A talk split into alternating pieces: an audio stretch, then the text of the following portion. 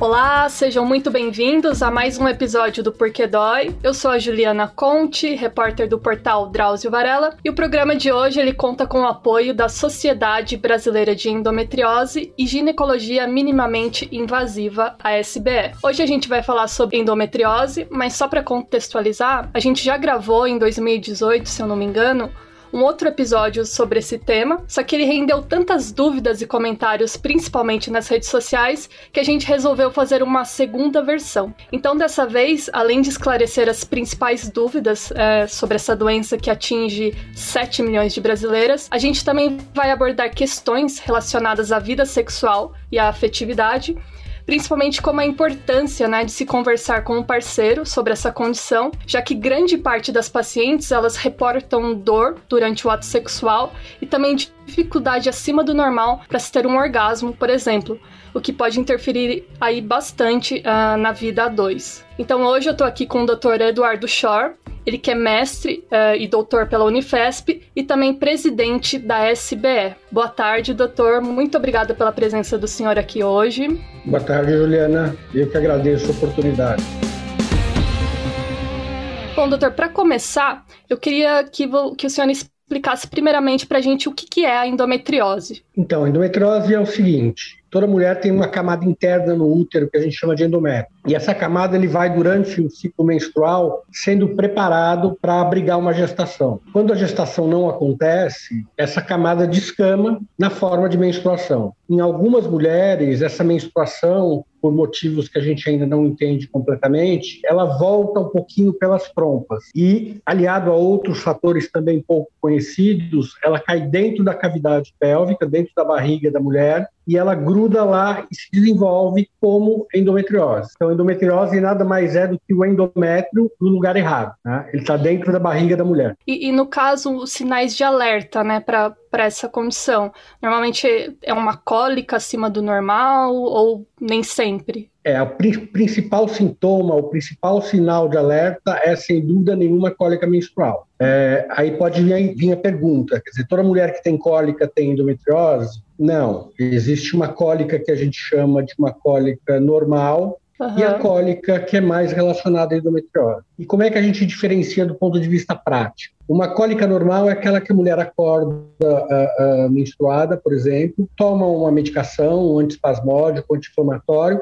e vai tocar a vida, vai trabalhar, vai para a escola, vai para a faculdade, assim por diante. A cólica da endometriose, não. Tá? Ela acorda menstruada, toma uma medicação, ela continua incomodada, depois de algum tempo ela toma outro tipo de medicação, coloca a bolsa, é, se ela pode, ela não vai ao trabalho, falta na faculdade. A gente escuta muito história de mães que vão buscar jovens na escola é, devido à dor. Então, essa, é, é esse tipo de sintoma, esse tipo de cólica, que leva a uma diminuição da qualidade de vida, ela é característica da endometriose. E, e, essa cólica normalmente ela fica durante todo o período menstrual ou é aqueles três primeiros dias também? Varia de mulher para mulher.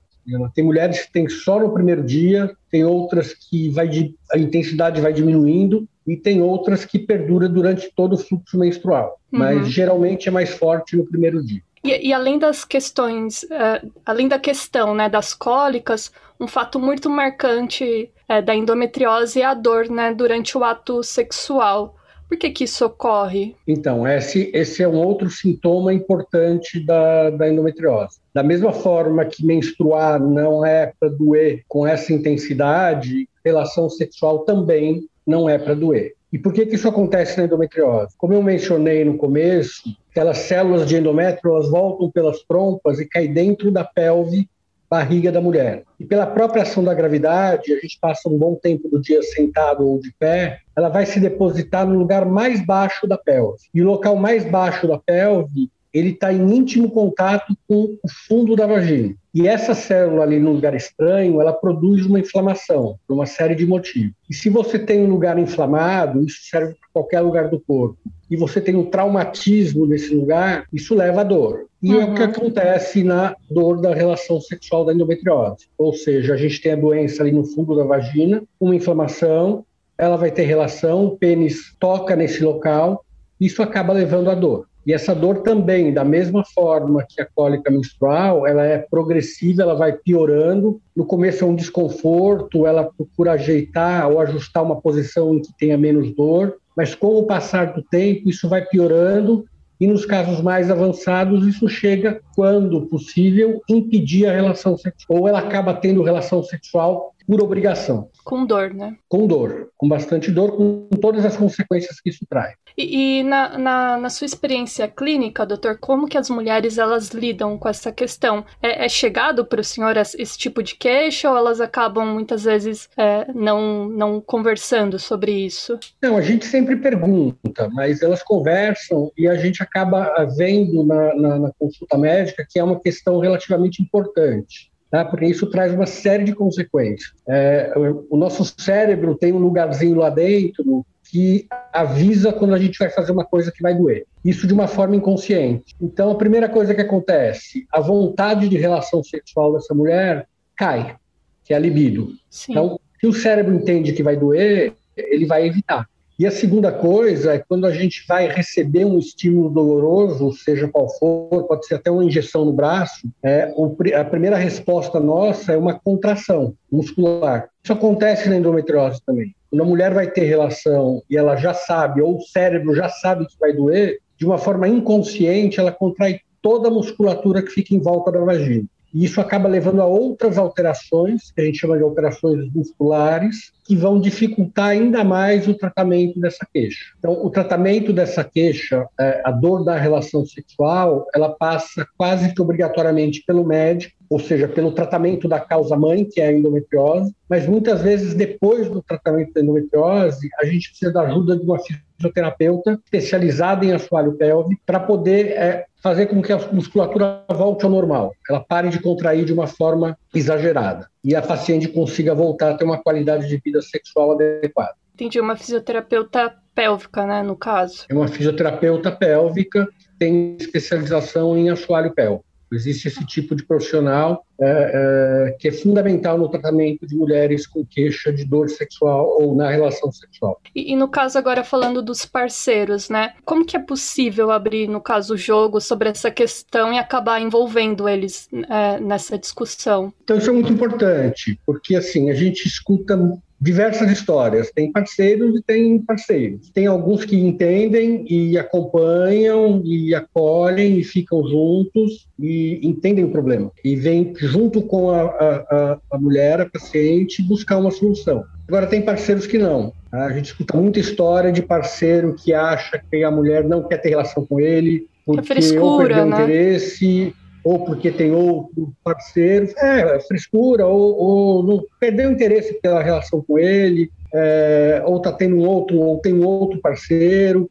Isso acaba gerando problemas conjugais importantes, até separações devido a, a, a essa dor. Então, o, a nossa função é tentar, quando possível, é conversar com o parceiro, explicar o que acontece, explicar que não é manha, que não é, é ela não está evitando a relação por algum outro motivo, é porque ela tem dor mesmo. E para a gente juntos é, trabalharmos para poder tentar aliviar essa dor. O senhor costuma receber homens também no consultório quando a mulher vai para uma consulta? Eles acompanham ou nem sempre? Às vezes sim. E geralmente é aquele tipo de parceiro que entende o problema. Então ele vem acompanhando a paciente, ele sabe do sofrimento dela, ele está parceiro na, na busca por ajuda. Isso, isso facilita muito o trabalho da gente. Tem um maior acolhimento, né? Tem um maior acolhimento, um maior entendimento pelo parceiro do que está acontecendo. A gente explica na consulta, ilustra, e aí ele acaba entendendo e sabe que dói mesmo, ajuda a paciente a percorrer o caminho do tratamento para tentar restabelecer a qualidade de vida sexual. E, doutor, é, uma dúvida. Normalmente, assim, a mulher começa a menstruar lá pelos 11, 12 anos, né? Só que no caso o diagnóstico da endometriose, ele é feito às vezes um pouco tardiamente, né? A mulher ela até demora para ter esse diagnóstico fechado. Por que que isso ocorre? Então, isso é uma verdade. A gente terminou agora uma tese de mestrado na, na Unifesp em que eh, nossas pacientes têm uma demora entre o início do sintoma, seja cólica ou dor na relação, e o diagnóstico e consequente tratamento de 62 meses. E por que que isso acontece? Acontece muito pelo desconhecimento dos principais sintomas da doença. E isso vale para os dois lados da mesa, ou seja, para as pacientes e para os médicos também. Ou seja, tem pacientes que é, acreditam que cólica menstrual é normal. E às vezes, mesmo ela não acreditando que é normal, o, o entorno dela acaba achando que é normal. Ou seja, amigas, familiares, companheiros, e acabam tentando convencer a paciente que não, faz parte do universo feminino menstruar com dor. E a gente sabe que não faz parte do universo feminino menstruar com tanta dor como é da endometriose. E existe também o problema do outro lado da mesa, que eu chamo do outro lado da mesa. Muitos médicos não valorizam como deveriam uma queixa importante de cólica ou de dor na relação como essa. E esse não conhecimento, não valorização, posterga muito o diagnóstico. Ela fica sofrendo por anos, às vezes acreditando que é normal, ou ela fica reclamando para o médico e o médico fica falando que é normal e aumenta o remédio, troca o remédio, e aí a endometriose vai, vai acontecendo. E o que é pior, essa demora no diagnóstico tem uma consequência que é importante. A endometriose é uma doença que evolui ou que pode evoluir. Então, quanto mais tarde a gente fizer o diagnóstico, mais doença essa paciente vai ter, o que torna o tratamento medicamentoso mais difícil e, eventualmente, o tratamento cirúrgico mais complexo. E, e, uma dúvida frequente, doutor, assim, com essa progressão da doença, acaba também é, dificultando a, a mulher de conseguir engravidar no futuro ou não, ou não tem relação? Não, tem uma relação importante. É, existe uma relação de endometriose com fertilidade e quanto mais avançada a doença, maior a dificuldade de uma gestação espontânea. Né? Aquelas que têm uma doença avançada geralmente vão precisar de uma cirurgia ou de um tratamento de reprodução assistida, e aí eu falo de fertilização in vitro, para poder engravidar. Por isso a briga pelo diagnóstico precoce a, a, o tratamento precoce, é, por vezes, impede a progressão da doença e permite que o casal consiga engravidar de uma forma espontânea com maior facilidade. E quando a gente fala de tratamento, a mulher tem que parar de menstruar, né, doutor? Não tomar pílula, essas coisas? Existem dois tipos de tratamento: o tratamento medicamentoso e o tratamento cirúrgico. Né? A gente sempre começa pelo menos agressivo, com algumas exceções, que é o tratamento medicamentoso. E o tratamento medicamentoso ele implica em utilizar medicações que impeçam a menstruação. Uma delas pode ser a pílula anticoncepcional, por exemplo, mas existem algumas outras alternativas. Quando o tratamento medicamentoso não funciona ou não consegue restabelecer por completo a qualidade de vida, seja menstrual ou seja eh, na relação sexual, aí a gente acaba abrindo mão do tratamento cirúrgico. A cirurgia seria assim um último caso, né? A cirurgia seria um último caso. Dizer, a gente tem é, a gente tem condições de restabelecer a qualidade de vida dessa paciente. E tem lá no fundinho guardado a cirurgia para aquelas que vão necessitar.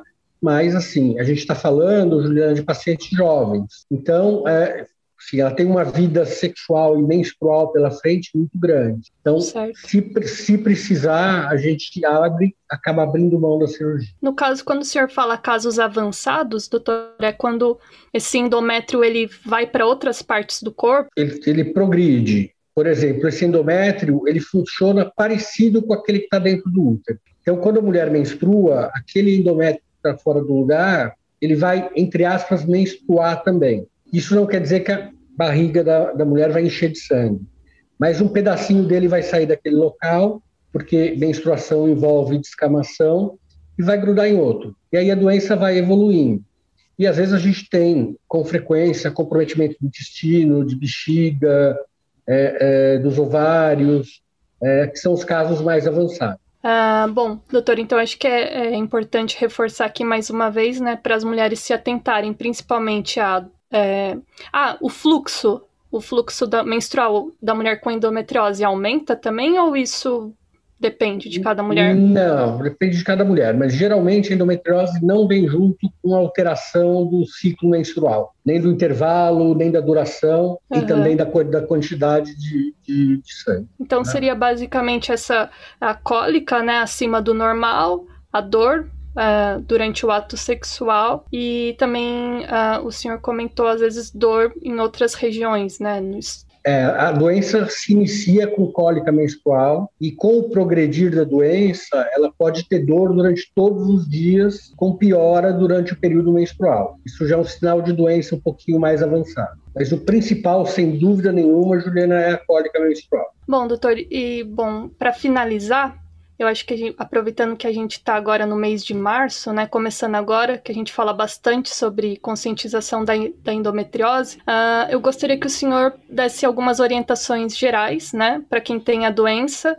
e principalmente a respeito da importância da mudança de hábitos. Isso também interfere em alguma coisa? Não, mudança, mudança de hábitos interfere em tudo. Sim, hábitos de vida mais saudáveis, eles ajudam é, em muitas coisas. Não existe até o momento cientificamente comprovado que algum hábito de vida diferente é, melhore a endometriose em si. Tá? Pode melhorar os sintomas, por exemplo, atividade física, quando possível. Como eu falei, comentei com você, a mulher quando tem a cólica de endometriose, ela não quer sair da cama.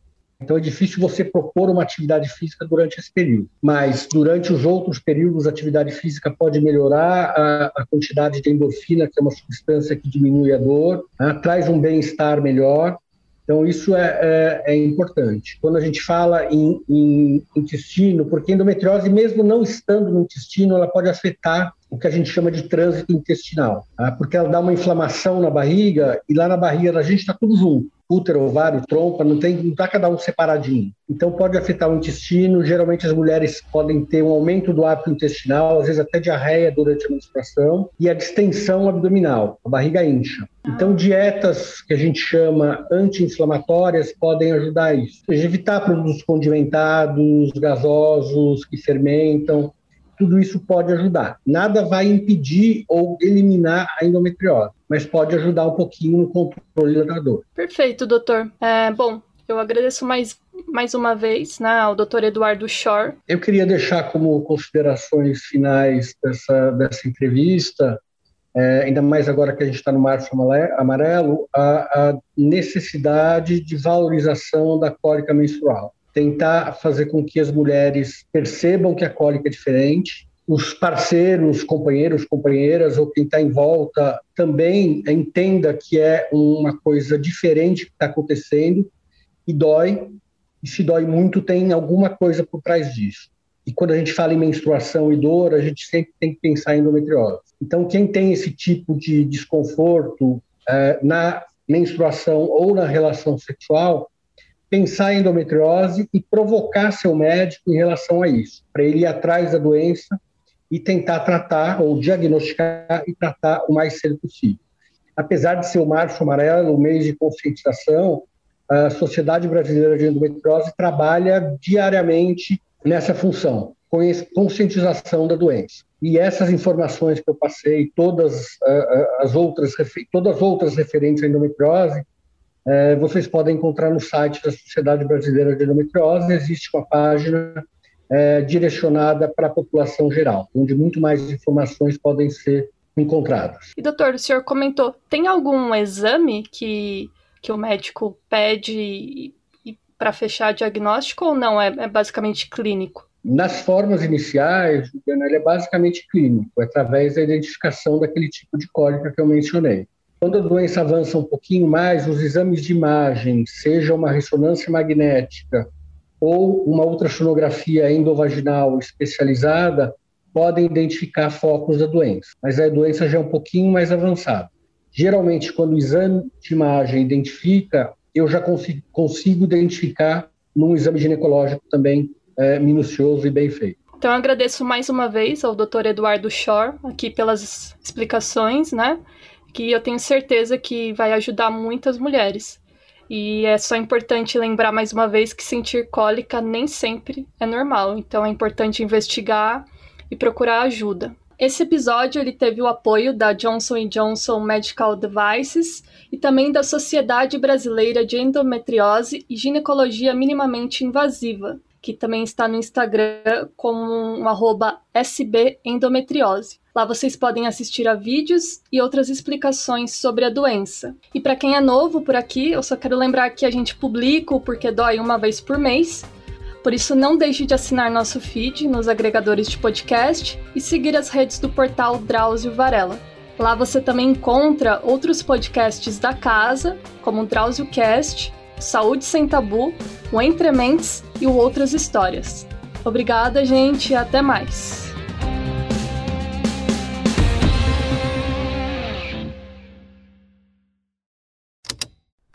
Esse programa foi editado pela Estalo Podcasts.